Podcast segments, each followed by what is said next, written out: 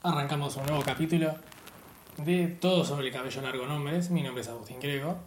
Y bueno, en este segundo capítulo les vamos a hablar sobre cómo tomar la decisión y la paciencia.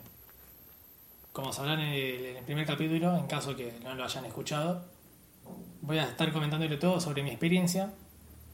Esto va a ser muy al natural, a tratar de ser los audios muy, muy normales, muy naturales, que no haya mucha edición, nada, música de fondo, incluso quizás escuchen lluvia de fondo porque acá en Argentina está lloviendo, así que puede ser que escuchen lluvia o goteos de fondo. Pero bueno, voy a intentar decirles todo con mi experiencia y todo con honestidad, no les voy a mentir, no les voy a vender nada. Voy a intentar decirles lo, lo más sincero posible, porque obviamente esto también va a depender de la experiencia de cada uno y el tipo de cabello que tiene cada persona y genética. Eso es algo, es un factor que es distinto en cada una de las personas. Bien, sobre la decisión, yo recomiendo siempre que la tomen, en caso que estén pensando ya en dejarse crecer el cabello, que la tomen en finales de la etapa del secundario ya para ingresar a la universidad. Porque considero que las universidades son más ligeras con esas decisiones. Porque puede ser que todavía los secundarios puedan seguir requiriendo que tengan cabello corto o mediano y no un semi largo o largo. Entonces yo lo que recomiendo es siempre que tomen esa decisión cuando están ya en la etapa final del, secundario, cuando ya estén a unos meses de terminar, y luego para ingresar a la universidad.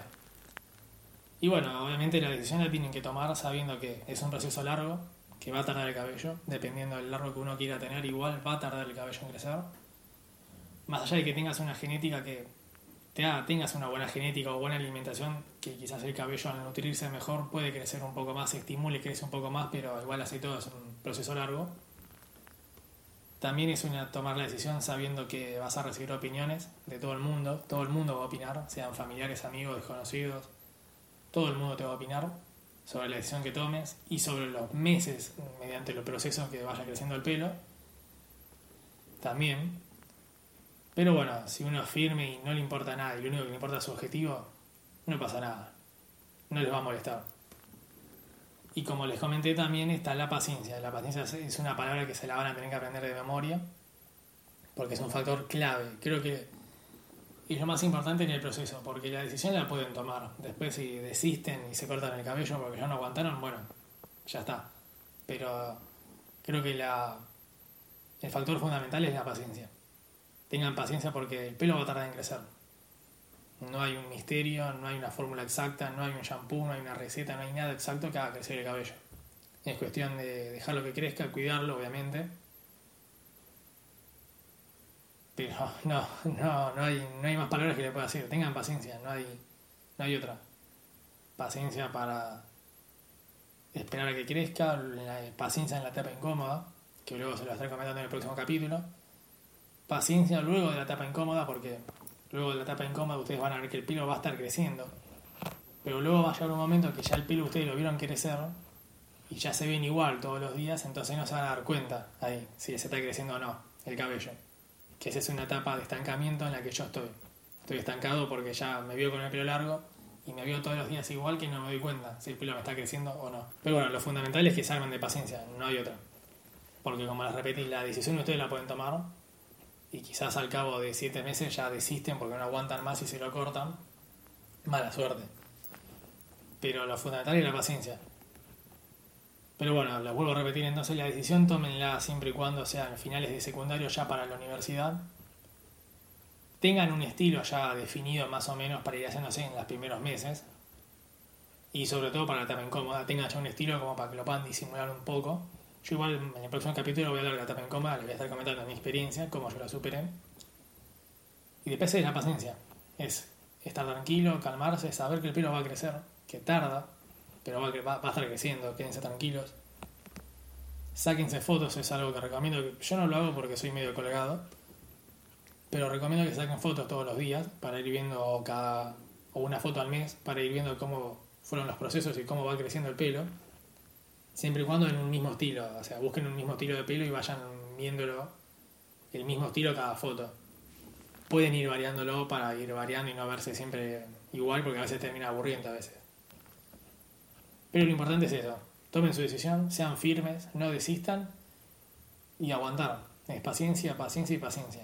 Es, la, es una palabra que se la van a tener que aprender de memoria y no olvidársela nunca. Péguense un cartel en la pared de sus piezas que diga paciencia gigante, pero va a ser así. Es lo único. Porque al fin y al cabo, si ustedes quieren un largo que le llegue a los hombros o que sea más largo, más abajo de los hombros, es paciencia. Yo estoy en un largo que me llega al cuello a la nuca, pero bueno, para llegar a este largo tengo paciencia, porque no me quedo otra todavía. Yo estoy pensando, yo, todavía no me llega a los hombros, yo estoy esperando que me llegue a los hombros, o sea que me queda seis meses, un año más de paciencia y paciencia y paciencia. Es así, porque está bien, uno, uno, uno lo cuida el cabello, intenta alimentarse bien, usar productos para que se estimule el crecimiento, pero igual así todo, no es de un día para el otro ya creció, no, es paciencia.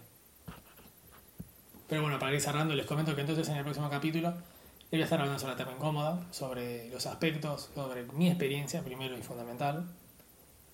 Y bueno, después algunas recomendaciones que les voy a dar sobre la etapa incómoda. Y por último, en caso que no hayan, no hayan, no hayan escuchado el primer podcast, lo que les voy a recomendar es que me sigan en Instagram, arroba abuscrego. Yo igual en el perfil de Anchor, en la descripción lo tengo, tengo el enlace y luego, lo tengo escrito en la descripción, así que de las dos formas van a poder copiar y pegar y buscarme. Síganme, mándenme fotos de sus pelos para saber en la etapa en la que están, para poder ver yo que si están en una etapa incómoda o ya están en una etapa de crecimiento que están notando que el cabello crece o cómo está actualmente, o mándenme fotos de varios procesos. No hay ningún problema, yo quiero verlos para poder darles su opinión. Seguramente me gusten porque a mí el cabello en hombre me gusta mucho, sea corto o largo, está muy bueno. Y también a los que me sigan los voy a agregar a mejores amigos para compartirle material de algunas rutinas que yo hago, o cómo yo me peino, me desenrío el pelo, cómo me queda a mí el pelo, por ejemplo, al natural, después de bañarme, sin secarlo, o cuando lo seco, cuando lo plancho, cómo me queda al día siguiente después de levantarme, de dormir.